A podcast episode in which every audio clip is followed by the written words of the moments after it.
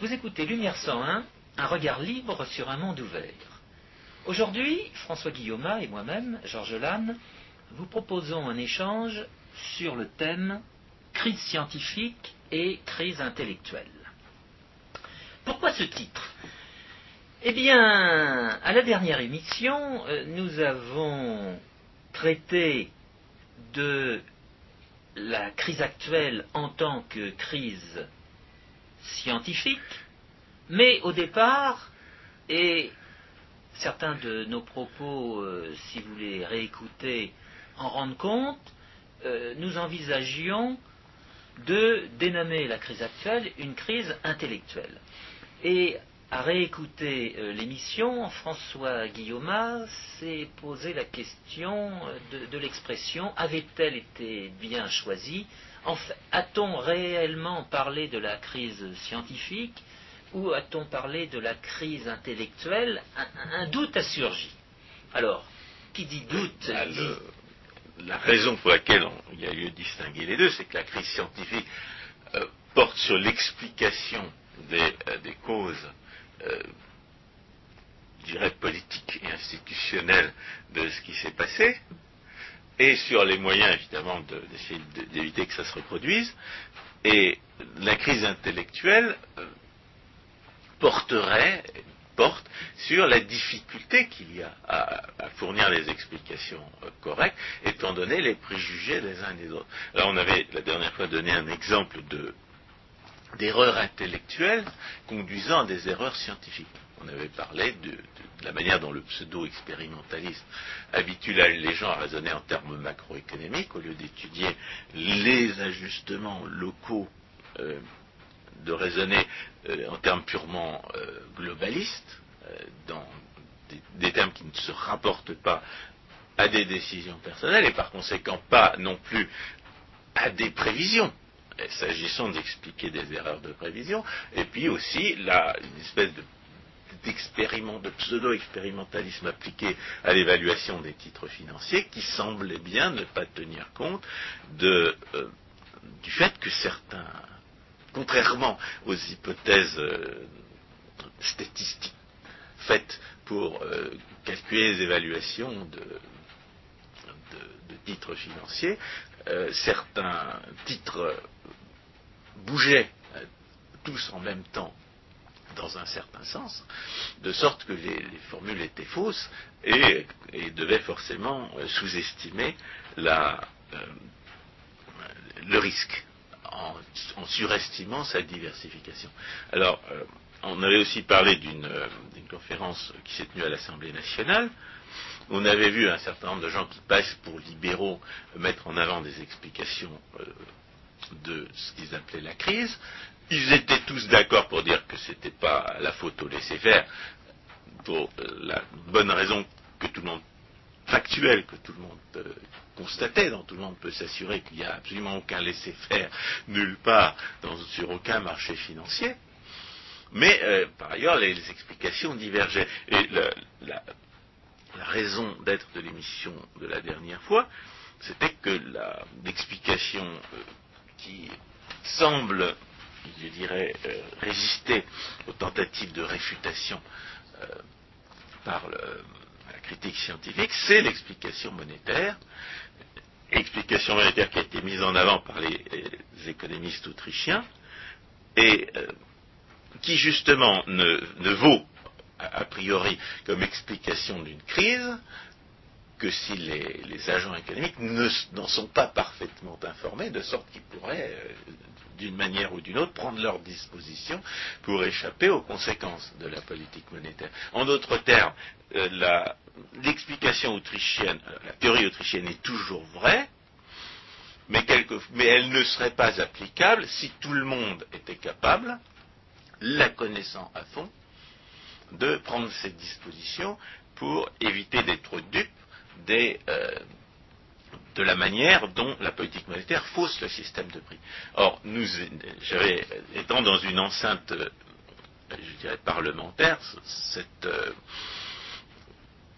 l'incapacité de, de, je dirais, des, des intervenants d'alors à mettre clairement en avant une explication monétaire, quoique qu'Alain Madelin l'ait fait en passant, m'avait inspiré cette, cette réflexion d'un parlementaire qui, au début du XXe siècle, euh, considérait le triplement des indemnités des parlementaires comme scandaleuse du point de vue des principes, il avait dit euh, Mon euh, indignation n'a d'égal que ma satisfaction. Et en entendant les gens qui passaient pour libéraux écarter l'explication monétaire de la crise, j'ai eu un peu ce sentiment. J'étais indigné de voir que, des gens qui passaient pour libéraux ne connaissaient pas la seule euh, explication rationnelle euh, de cette crise. Et en même temps, j'étais content parce que justement, le fait que les gens qui étaient les mieux, a priori les mieux placés pour connaître cette théorie euh, de la conjoncture, ne la connaissent pas, eh bien, rendait celle-ci forcément applicable comme explication de ce qui s'est passé. Alors, nous, allons y revenir dans un instant. Mais je voudrais finir de, présenter l'émission et les trois temps euh, de cette émission. Nous venons d'entamer le premier. Je voudrais ajouter euh, à ce que vient de dire euh, François Guillaume en présentation un article des échos de ce jour où nous enregistrons l'émission, lundi 9 février 2009, cet article s'intitule Est-ce que les élites surjouent la crise? Et cet article est assez court, il tient dans une page, mais cette page est aux trois quarts euh, imagée par les photos euh, du président de la République en exercice, du nouveau président euh, des États-Unis, et puis de d'un côté, euh, le nouveau, euh, enfin il a maintenant quelques mois, euh, directeur du Fonds monétaire international, et enfin d'un conseiller qui tantôt est conseiller de Mitterrand, tantôt conseiller du président de la République en exercice. Bref, on nous présente ces quatre personnages implicitement comme certes l'élite, mais qui dit élite dit intellectuel. Et de fait, euh, cet article tente à euh, répondre à la question est-ce que les intellectuels surjouent la crise? Eh bien. Les élites. Non, mais je traduis. Est-ce que, est que, les intellectuels euh, surjouent la crise? Eh bien, c'est à cette question que cette émission se propose aussi de répondre. Alors, nous allons passer par les trois temps suivants, nous reprenons sur le premier temps, qui est en fait de faire le point sur les désaccords qui peuvent exister entre les libéraux ou ceux qui se considèrent comme tels, et euh, qui a au fond euh, de lui une mauvaise connaissance de euh, l'approche autrichienne de la conjoncture économique et du rôle de la manipulation monétaire par les autorités du même nom. Dans un euh, deuxième temps, nous juxtaposerons euh, ce désaccord euh, des libéraux avec des positions que prennent d'autres commentateurs, si on peut ainsi les appeler, et qui essaient de tirer parti, en définitive, de, de ces désaccords. Je veux parler d'un côté des macroéconomistes et de l'autre des intellectuels, intellectuels entre guillemets, sous-entendu de gauche ou euh, pas loin de la gauche. Et notre troisième temps, eh sera de conclure justement sur ce que nous aurons dit concernant les uns et les autres, et de faire apparaître qu'en définitive, les seuls intellectuels au sens euh, philosophique euh, du mot euh, sont les libéraux, comme justement Friedrich von Hayek l'a développé tout au long euh, de sa vie, et que euh, les macroéconomistes, et a fortiori les intellectuels, entre guillemets, sous-entendus de gauche, sont à 180 degrés de l'intellectualisme. Alors, de l'intellectualité. Ou de l'intellectualité. En tout cas de la rationalité. Revenons sur ce premier temps qui est très important et qui devrait être, et qui devrait être le ciment euh, des propos libéraux. Euh, aujourd'hui. Aujourd'hui, à savoir de dénoncer euh, la politique monétaire qui a été suivie et qui a conduit à la situation dans laquelle nous nous trouvons et dans laquelle les autorités monétaires, comme les banques de second rang qu'elles sont censées euh, réglementer, n'ont pas fait le tour. Il faut se rendre compte qu'aujourd'hui, il y a une incertitude qui pèse euh, sur les marchés financiers, il suffit de se reporter à certains sites internet. Moi, j'aime à me reporter au site de Bloomberg, qui fait apparaître tous les propos qui sont tenus aujourd'hui par les nouveaux dirigeants euh, des banques américaines, les précédents ayant été euh, remerciés comme il se devait pour les bons services qu'ils avaient rendus à leur entreprise. Les uns et les autres reconnaissent qu'ils ne sont pas arrivés à faire le tour de la situation de leurs créances, ils sont incapables de dire à 100% si euh,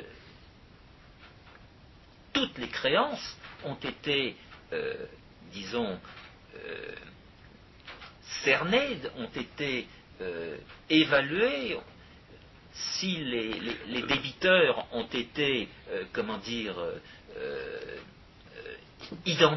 bah, Le problème, c'est que la réponse à cette question dépend de, des événements à venir. Et que les événements à venir dépendent euh, à leur tour des, politiques qui vont être menées.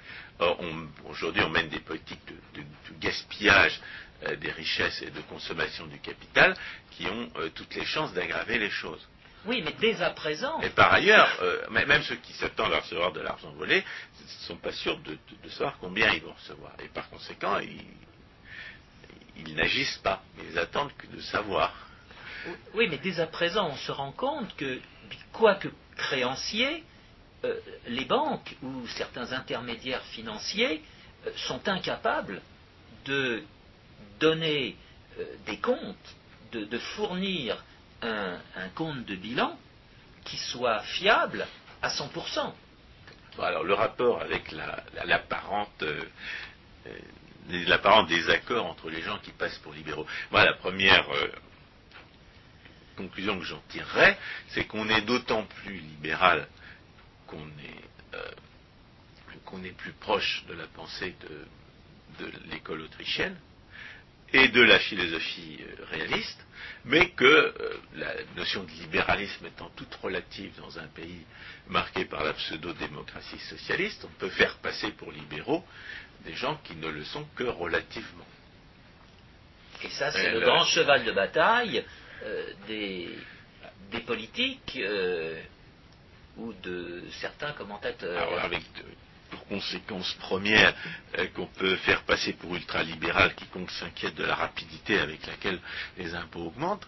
C'est-à-dire qu'on est déjà ultralibéral quand on pose cette question-là.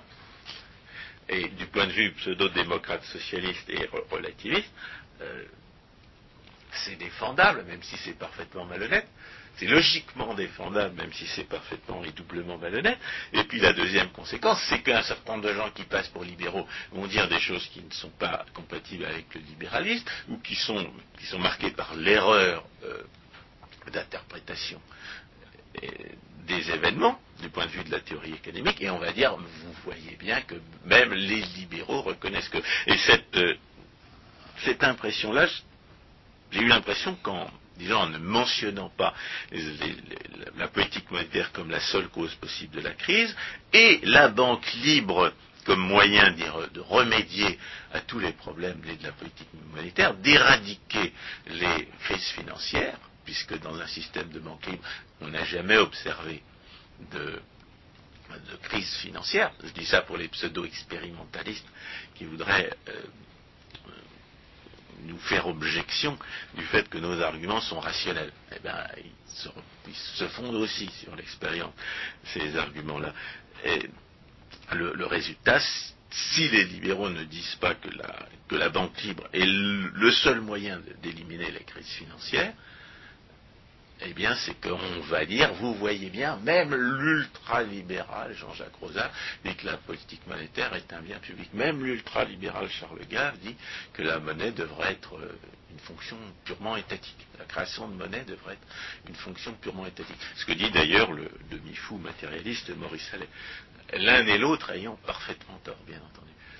Mais on pourrait même dire que la, la banque libre, c'est un pléonasme. La banque a émergé naturellement, c'est une entreprise comme une autre, et si elle a émergé naturellement, c'est qu'elle apportait une innovation, elle réduisait les coûts d'échange des uns et des autres. Seulement, cette nouvelle forme d'entreprise a déplu au pouvoir en place, ou disons, le pouvoir en place a essayé d'en tirer des euh, avantages sonnants et trébuchants, et c'est pour ça qu'il a imposé euh, des réglementations. Dès lors que l'on parle de banques aujourd'hui, d'une part, ce sont des banques dites de second rang, et qui sont réglementées. Elles sont de second rang, pour autant qu'elles n'ont guère d'autonomie. Ce qui a de l'autonomie, c'est la Banque centrale. Alors, ce que dire des banques de second rang, ça veut dire qu'elles ne peuvent pas elles-mêmes euh, fabriquer des billets de banque, par exemple. Oui, mais euh, le billet de banque est une forme de monnaie.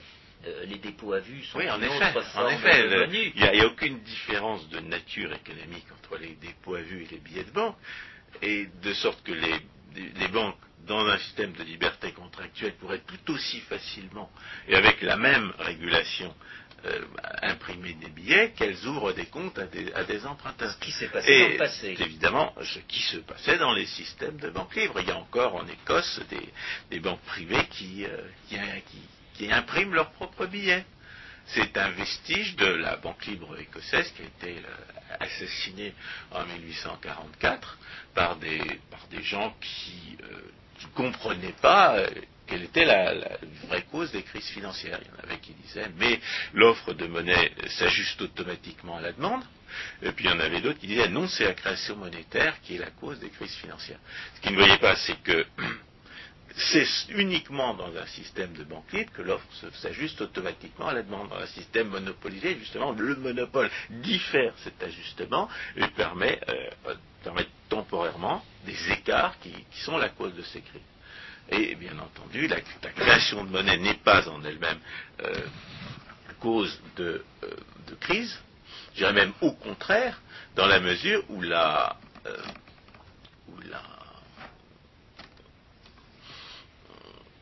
l'idéal d'un système monétaire, c'est d'offrir autant de monnaie que les gens en demandent. C'est-à-dire que si les gens demandent davantage de monnaie, il faut leur en offrir. C'est pour ça que les gens qui, veulent bloquer la création monétaire parce que euh, la création monétaire a, donné trop de mauvais résultats. trop de mauvais résultats, ou bien ils le font parce qu'ils n'ont pas compris, comme, euh, comme Rothbard, ou bien ils le font pour des raisons politiques, parce que c'est la seule solution politiquement faisable au moment où ils le prônent, et c'est ce que faisait, euh, ce que disait Ludwig von Mises. Mais comme on l'a dit la dernière fois, le problème qui, naît de la monnaie, c'est que des, excès ou des insuffisances de, monnaie faussent le système des prix, donnent l'impression que, la richesse est plus grande qu'elle ne l'est en réalité, ou, plus petite qu'elle ne l'est en réalité. Parce que euh, imprimer des billets de banque, c'est pas pas de la vraie richesse. On pourrait, s'il suffisait d'imprimer des billets de banque pour euh, régler le problème, pour créer de la richesse, eh bien, on, n'aurait plus besoin de produire autre chose, et, euh, on pourrait résoudre tous les problèmes de la, rareté. Autrement dit, la monnaie le problème, c'est que quand, on fait, quand, on fait, ça, on se retrouve dans le Zimbabwe actuel. Exactement. Autrement dit, la monnaie n'est pas cause des crises, mais la réglementation de la monnaie par euh, les autorités du même nom est cause des crises. Pour paraphraser euh, le président de la République dans son interview au coin du feu euh, de la semaine dernière, si le XXIe siècle s'ouvre par la plus grande crise du siècle, je rappellerai que le XVIIIe siècle c'est ouvert par la plus grande crise du siècle et c'est terminé par la plus grande crise du siècle. Je fais allusion, s'agissant de la première, au système de l'eau qui a eu, qui a été. Qu'on appelle l'AS en, français oui. académique. Euh, euh, oui, mais quand on est contre justement ce système, euh, j'ai vu dans les, en m'intéressant à la question que la bonne prononciation c'est l'eau.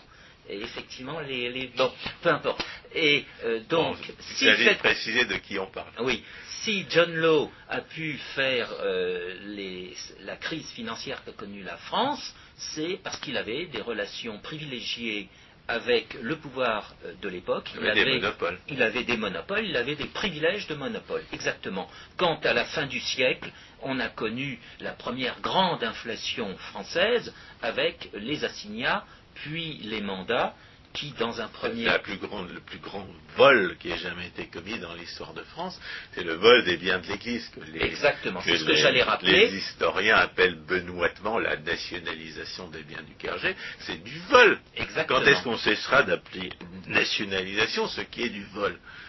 Et dans un premier temps, ce vol a été mis comme euh, contrepartie des billets euh, qui étaient euh, émis, et dans un deuxième temps, eh bien, euh, euh, cette, garantie a été abandonnée.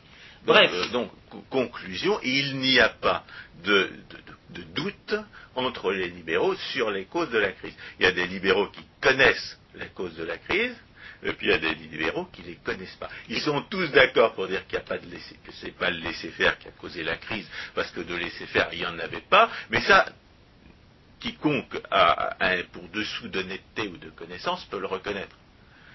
En revanche, seuls ceux qui connaissent la théorie euh, monétaire correcte savent que et, qui ont pu constater que cette théorie monétaire correcte, justement, les agents économiques, les gestionnaires financiers ne la connaissent pas, euh, ont une explication euh, sérieuse. Exactement. Autrement Je pense en particulier, il y, a des, il y, a des, gens qui ont les yeux en face des trous mais qui ne connaissent pas la théorie monétaire, ils vont ils vont décrire les causes immédiates de la crise, euh, par exemple la, fabrication de prêts hypothécaires à, des gens insolvables.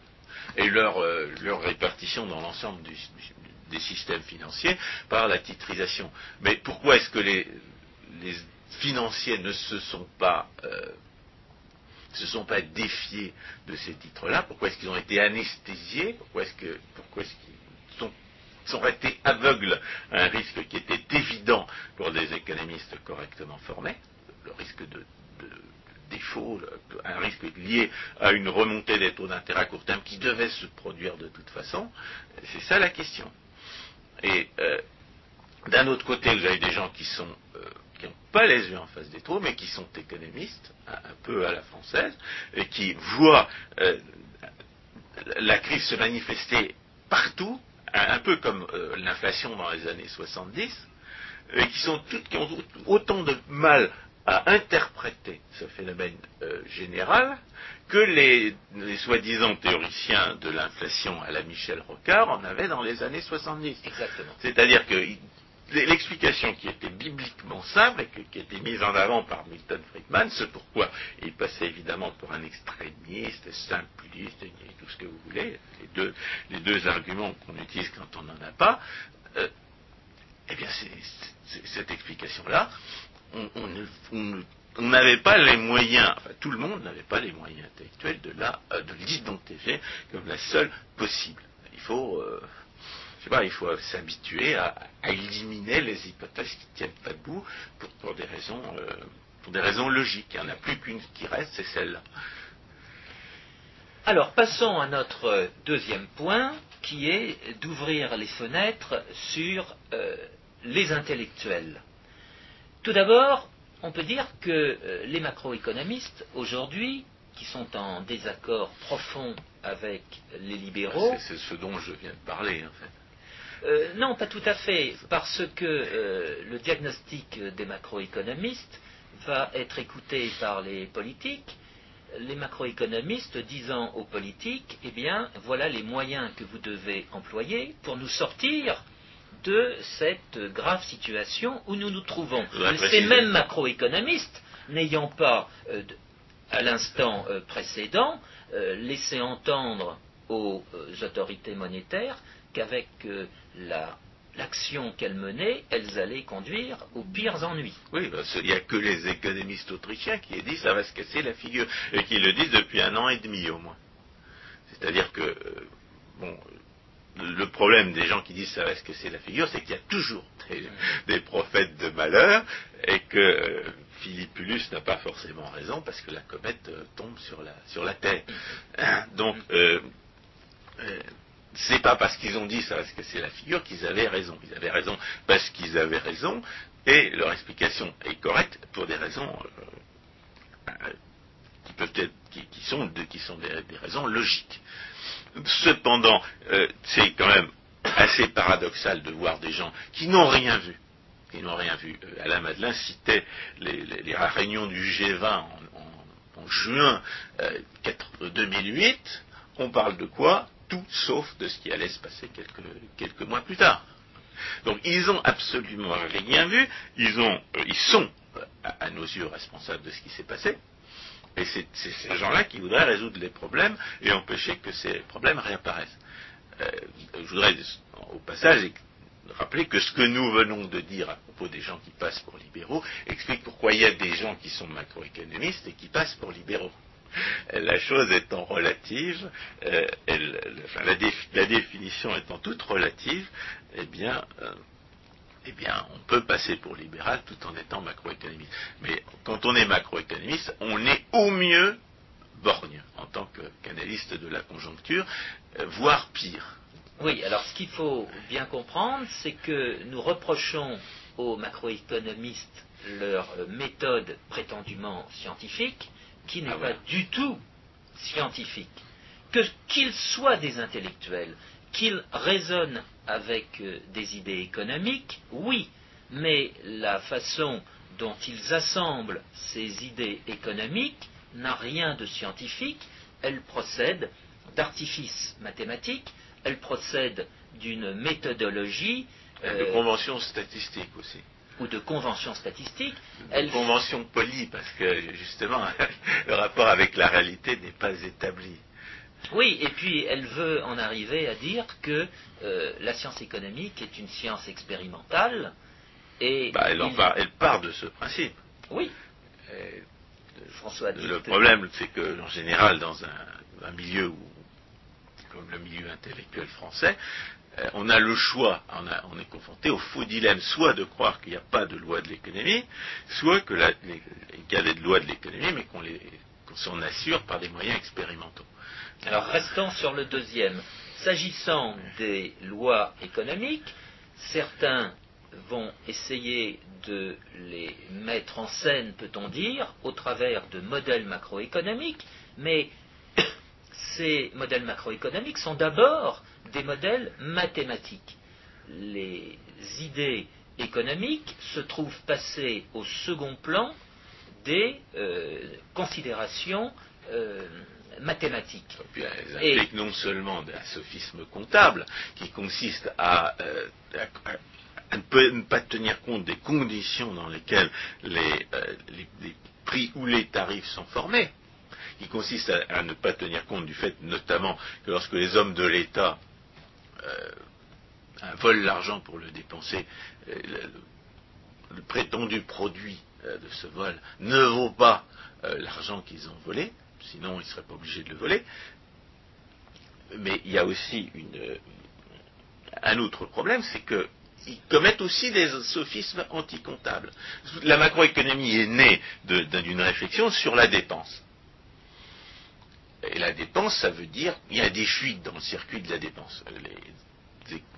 Keynes avait, comme nous l'avons expliqué, euh, mis en avant une explication absurde de, des crises en prétendant que la thésaurisation de leurs revenus supplémentaires par les salariés était la cause d'un excès de demande de monnaie sur l'offre. Il ne le disait pas en ces termes, parce que ça aurait été déjà posé la question de, manière raisonnable, mais c'était l'équivalent. Les successeurs de Keynes abandonnent progressivement ce qu'il y avait de plus charlatanesque dans le, l'approche de Keynes, l'explication par, la, désorganisation des salariés, les multiplicateurs, on n'entend plus tellement parler, sauf pour euh, essayer de faire des prévisions qui sont régulièrement démenties. Euh, mais la, réflexion sur la dépense globale demeure, et c'est précisément ce qu'on reproche à, l'approche euh, macroéconomique, c'est de raisonner en termes globaux, là où il y, a des problèmes d'ajustement locaux. Et bien plus, de donner des privilèges particuliers aux euh, hommes de l'État pour faire en sorte qu'il y ait cette augmentation des dépenses qui doit amener à une augmentation des revenus. Et ce qu'on entend aujourd'hui par euh, régulation ou théorie des nouvelles régulations, ce n'est rien d'autre que des sophistications de modèles euh, mathématiques destinés à donner aux euh, hommes de l'État, via le budget, des instruments nouveaux. Ben j'ai parlé de sophisme anticomptable. En quoi consiste le sophisme anticomptable? C'est qu'il se sert pour raisonner sur la dépense de notions euh, de conventions euh, comptables ou soi-disant telles, puisqu'on est à la fois dans l'anticomptable et dans le, dans le, sophisme anticomptable et le sophisme comptable, des conventions euh, de comptabilité nationale qui qui ont été mises au point pour répondre à une autre question, à savoir le produit national ou le produit intérieur. Le produit national ou le produit intérieur additionne la valeur ajoutée de chacune des, entreprises pour aboutir à un produit final. Si on ne raisonnait pas en termes de, valeur ajoutée, on compterait deux fois les, fournitures de l'entreprise et les ventes de l'entreprise. Mais quand on veut raisonner sur la dépense, c'est précisément ça qu'il faut faire. Parce que, en termes de dépenses, en termes d'argent déboursé, en termes de, en termes de monnaie qui circule, c'est bien ce qui se passe. Il ne faut pas additionner les, valeurs ajoutées, il faut additionner les chiffres d'affaires des entrepreneurs. Lorsque l'entrepreneur achète ses fournitures et paie ses, ses, salariés, il y a une première dépense. Et quand ses clients lui achètent euh, ces produits, il y a une deuxième dépense. Et pour raisonner sur la dépense, c'est de ces dépenses-là qu'il faut tenir compte. Il ne faut pas faire il faut pas déduire l'une de l'autre. Il faut les additionner. Et les soi-disant macroéconomistes, je, n'ai rencontré aucun, aucun cours de macroéconomie, et Dieu sait si on en on en a donné, j'ai assisté aucun cours de macroéconomie qui tenait compte du fait que, s'agissant de raisonner sur la dépense, c'était les chiffres d'affaires qu'il fallait additionner et non pas les valeurs ajoutées. Ce qui surestime énormément la, euh, consommation comme part de la, de la dépense. En réalité, ce qui la, dépense est beaucoup plus représentée par les, euh, les échanges intermédiaires dans la structure de production que par, les, ventes finales aux consommateurs. Et aucune statistique macroéconomique n'en rend compte. Et aucune statistique macroéconomique n'en rend compte. Pourquoi? Ben, Parce qu'on n'y a pas pensé. Parce qu'on ne sait pas réfléchir sur la structure de production. Et si on ne sait pas réfléchir sur la structure de production, c'est parce que c'est quelque chose qui ne se déduit pas de l'observation de, statistiques qui ont, déjà été euh, définies au départ. Ça se déduit de, ça se déduit peut-être de l'expérience, mais ça se déduit surtout d'un raisonnement a priori qui cherche à se demander de quoi on parle. Et se demander de quoi on parle, quelle est la nature de l'objet de, notre étude, c'est ce que ne font pas les pseudo-expérimentalistes, dans la mesure où si se posait cette question-là, et si cela posait sérieusement, il serait obligé de se rendre compte que l'objet d'étude de la science économique, ce sont les produits de la pensée. Alors François, euh, ne brûlons pas les étapes, nous allons y parvenir. À côté de ces macroéconomistes, qui, eux, croient tout de même qu'il existe un minimum de lois économiques, nous avons les intellectuels, entre guillemets, de gauche. Qu'on a l'habitude de qualifier de gauche, il n'y aurait pas d'intellectuels de droite en France, et ces intellectuels de gauche, eh bien, refusent, refusent l'idée de, loi économique, refusent l'idée de loi économique euh, euh, irréfutable, Et, a fortiori. A fortiori. Et toujours question d'actualité, nous avons eu hier le, summum euh, avec euh, la création d'un nouveau parti politique en France qui est le parti anticapitaliste. Oui, ce sont des absurdistes qui, affichent la couleur. C'est bien quand même. Avant, on était communiste ou, socialiste. Communiste, ça veut dire quelque chose. Socialiste, ça veut rien dire. Non, mais justement, anticapitaliste, ça veut dire quelque chose. Ça veut dire que euh, on refuse euh, les lois économiques et qu'on a la prétention euh, d'organiser la société en faisant intervenir des discours qui ne reposent sur strictement rien, si ce n'est l'obligation de faire édicter aux uns et l'obligation de, de, donner ou de, recevoir, de subir aux autres. Les intellectuels de gauche euh, croient aux lois de l'histoire et pensent que, étant donné ce sens de l'histoire, eh bien, les recommandations ou les injonctions qu'ils donneront à l'État leur permettra euh, d'atteindre les objectifs euh, dont ils rêvent. Je crois qu'il faut, de ce point de vue-là, relire ce que dit écrivait von Mises sur l'apparition de la théorie économique. Pourquoi est-ce que la théorie économique apparaît? Elle, apparaît avec Xénophon, mais elle, continue avec les jésuites espagnols du, XVIe siècle. Donc elle existe. Il y a dans la, pièce des grenouilles d'Aristophane, on nous explique que la mauvaise monnaie chasse la bonne, ce qui évidemment euh, dépend de certaines, de certaines conditions. Mais euh, donc on a toujours eu, et malheureusement Aristote a condamné le, le pré-intérêt il y a 2500 ans. Donc il y a toujours eu des gens pour faire de la théorie économique, mais celle-ci a pris une certaine autonomie, je dirais, à partir du XVIIIe siècle. Et il y a manifestement des gens qui, ne l'ayant pas apprise, ne se rendent pas compte qu'il y a quelque chose à apprendre. Et évidemment, le, falsification marxiste de la lutte des classes joue un rôle très important là-dedans, dans la mesure où l'égoïsme des possédants et le chiffon rouge qu'on agite devant l'intellectuel de gauche, pour lui donner à penser que le problème est purement moral ou politique, et qu'une fois que les, méchants euh, possédants auront accepté de, euh, servir le, bien commun plutôt que leur égoïsme euh, condamnable, eh bien le, on pourra résoudre une partie des, problèmes de la société. Euh, l'ennui, évidemment, c'est que ce qu'enseigne la théorie économique, c'est que toute violence faite au, sale égoïste qui refuse de se laisser voler est, pure destruction. Et de ce fait, finit par se retourner contre l'agresseur même.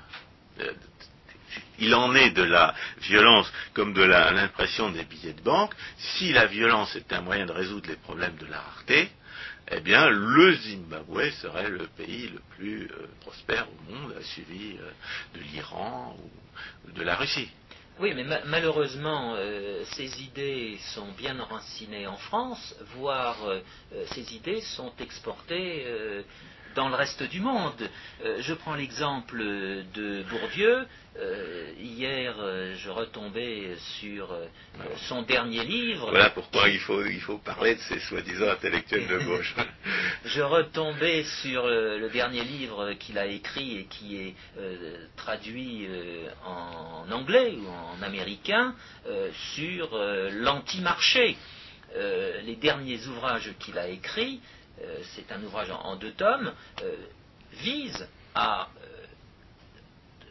ruiner, à essayer de ruiner la notion de marché et à monter en, pièces euh, toute une phraséologie euh, destinée à donner des arguments aux anti-marchés. Ah, il s'agit bien entendu, car euh, l'essayer c'est l'adopter,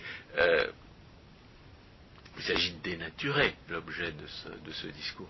Il s'agit de faire croire que le marché, c'est autre chose que les relations non forcées entre les, entre les personnes. Exactement. Donc on va le décrire pour tout ce qu'il n'est pas, et certainement pas pour ce qu'il est. On va le, il y a un terme à la mode qui est celui de diabolisation. Pour diaboliser le marché, la première chose qu'il faut, faut faire, évidemment, c'est de lui faire porter un masque qui ne lui appartient pas. Les relations volontaires entre les personnes. L'alternative au marché, c'est la violence. Je m'impose à l'autre par la violence, je dispose de sa personne et de ses possessions contre sa volonté, et euh, il n'y a pas de troisième terme à cette alternative-là. Exact. Et, bien entendu, fait partie de la sophistique anti-marché l'insinuation comme quoi il y aurait une troisième voie entre le marché et le non-marché. Exact. Et on va, par exemple, on va confondre le, on, va on va opposer le marché et l'organisation, laissant entendre que l'organisation ne peut être que le produit de la violence, en ne tenant pas compte que, du fait qu'une organisation normale, naturelle, née de la société civile, est le produit de contrats. Et qu'est-ce que c'est que les contrats? Eh bien, c'est des échanges de droits de propriété qui se sont faits sur un marché. Euh, la différence, c'est que le marché désigne l'ensemble des, échanges potentiels, et qu'une fois que les échanges se sont réalisés sous la forme de, euh, contrats à plus ou moins long terme, eh on a affaire à une organisation. Donc le, marché ne s'oppose pas à l'organisation euh, en, tant que principe politique, le marché s'oppose à l'organisation en tant que, moment de l'auto-organisation de la société civile le marché recouvre des lois, comme le capitalisme recouvre des lois, et parler d'anti-loi euh, tient de l'absurdité.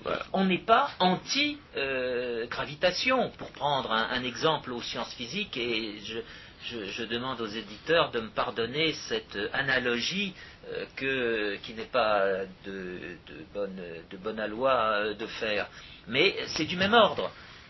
on ne peut pas euh, il, est vain de vouloir s'opposer à euh, des lois comme ça, euh, d'emblée, a priori. Au contraire, s'y opposer ne peut être que la source de pertes considérables. Oui, mais alors la question c'est de savoir ce que. quelles sont les typologies d'intellectuels qui nient l'existence des lois de l'économie ah, il y a, des gens qui le font implicitement. Des gens qui disent, voilà, c'est là, il faut faire une politique volontariste, il faut faire une politique audacieuse, il faut faire une politique euh, courageuse.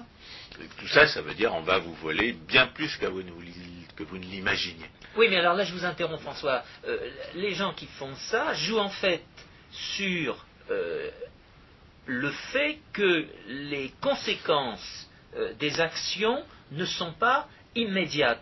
Euh, ce qu'on voit et ce qu'on ne voit pas. C'est toujours pareil. Donc il joue, sur l'illusion fiscale.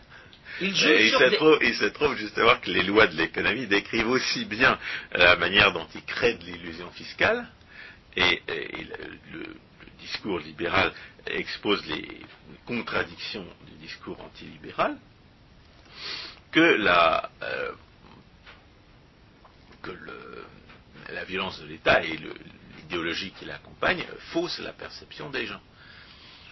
Alors la question que je me pose, c'est de savoir si euh, Jacques Attali, par exemple, que, euh, Canard enchaîné appelé piqueur de la Mirandole, continue, d'exprimer les opinions euh, qu'il exprimait dans continue de tenir les opinions qu'il exprimait dans l'anti-économie, où il affirmait, à la manière typiquement marxiste, que, que prétendre à l'existence de lois économiques, c'est une rationalisation idéologique pour la domination du patronat.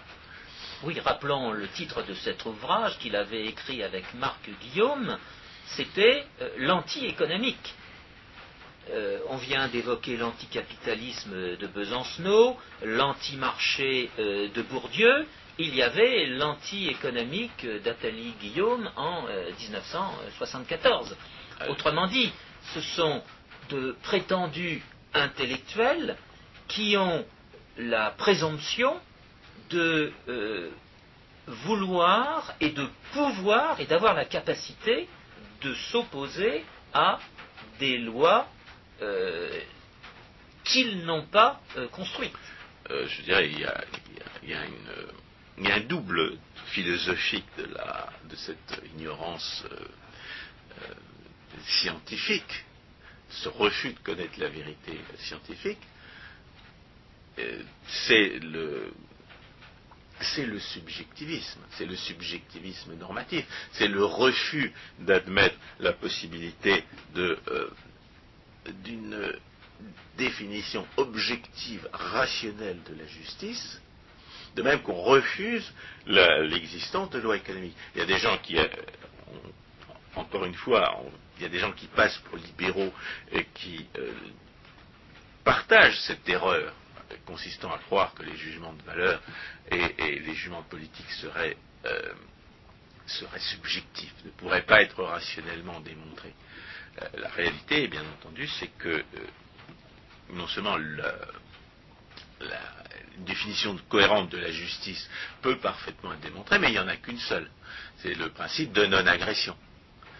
Et comme euh, on l'a déjà dit, enfin, on l'a peut-être déjà dit, je l'ai dit à d'autres occasions, euh, non seulement le principe de non-agression est la seule définition de la justice qui soit euh, cohérente, c'est-à-dire qui satisfasse au moyen de preuve de la philosophie, il ne faut pas oublier, contrairement aux pseudo-démocrates socialistes qui considèrent que la, que la cohérence logique c'est l'ennemi, que la cohérence logique c'est le seul moyen de preuve qui existe en philosophie. Donc, contrairement aux gens qui, euh, qui affirment que, la, que les jugements de valeur, et notamment une définition de la justice, serait forcément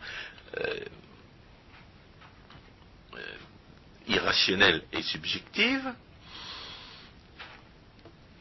il, faut, il, faut, rappeler que le principe de non-agression, c'est une condition nécessaire de la discussion rationnelle. Et par conséquent, c'est une condition nécessaire de la science. C'est-à-dire que fort loin d'être anti-scientifique, l'idéologie libérale, comme ils disent, n'est pas euh, anti-scientifique et subjective et, de ce fait idéologique l'idéologie libérale est une condition, est une condition nécessaire de la science. Et c'est quelque chose que des auteurs comme Michael Polanyi avaient bien, euh, reconnu dès les années 40 en disant mais vous ne comprenez pas comment fonctionne le marché, mais euh, en disant à ses collègues savants, vous ne comprenez pas ce que c'est que la liberté économique, mais la liberté économique, vous la pratiquez comme M. Jourdain faisait de la prose entre vous.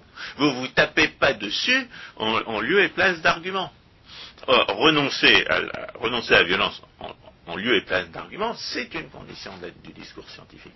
C'est-à-dire que fort loin que la science que la méthodologie, une méthodologie scientifique correcte condamne les affirmations idéologiques du libéralisme, eh bien, la, une méthodologie euh, scientifique correcte doit présupposer que le libéralisme est vrai. Donc, la, conséquence pour ce qui est de ces soi-disant intellectuels, c'est que s'ils ne sont pas rationnels, c'est pour des raisons bien plus profondes qu'on pourrait l'imaginer, à voir que finalement la, vérité ne les intéresse pas. Si la vérité ne les intéresse pas, c'est parce qu'ils se sont mis dans la tête des, euh, dogmes, des postulats de départ, qui les empêchent de, voir la, réalité telle qu'elle est. C'est en cela qu'ils sont en crise intellectuelle. Voilà, alors on pourrait dire qu'ils sont idéologiques, mais c'est eux qui sont idéologiques au sens où le mot idéologie a été repris par des gens comme Alain Besançon. Mais euh, comme les premiers idéologues, c'était Jean-Baptiste Say, c'était Destutt de Tracy, c'était Cabanis, euh, c'était les meilleurs économistes de leur époque, moi, je ne veux pas renier cette filiation-là. Justement, oui, ce sont ces intellectuels, entre guillemets, qui sont arrivés à donner un sens péjoratif au mot idéologie. Ouais, c'est, eux qui ont réussi à donner un bad name to, to ideology, comment dire en anglais.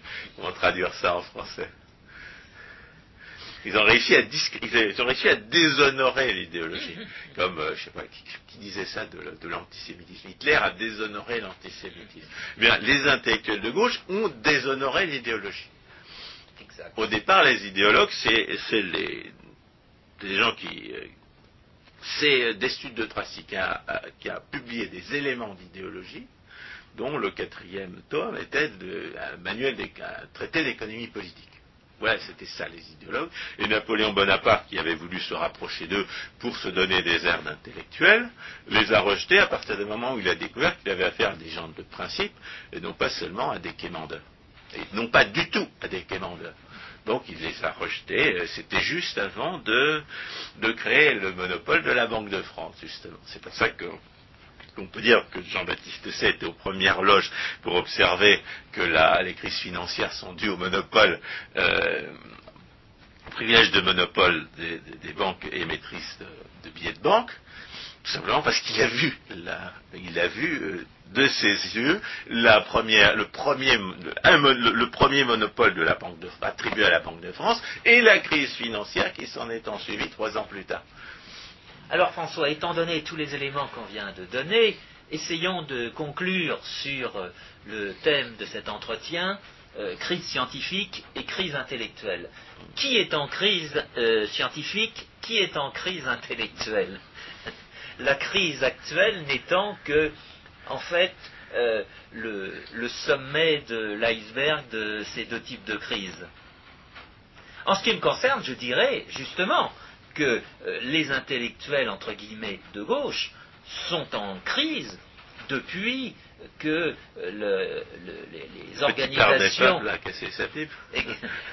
non, depuis, depuis 20 ans, depuis justement en 88, ils ne pensaient pas qu'un an plus tard, euh, l'Allemagne ah, de l'Est... Ils pensent que la crise va leur donner du Viagra vraisemblablement, ils en arrivent aujourd'hui à, abandonner la situation euh, de passivité dans laquelle euh, ils se trouvaient.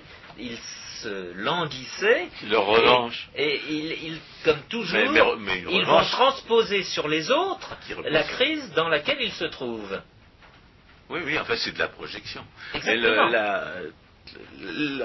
l'inversion des rôles qui, caractérise la falsification par Marx de la lutte des classes, et, a fortiori chez ses successeurs, c'est une projection. Le, salaud, le salaud de capitaliste est un exploiteur. Non, les salauds d'un exploiteur, c'est pas les capitalistes, c'est les socialistes, c'est les syndicalistes, et c'est les intellectuels de gauche qui visent d'argent volé.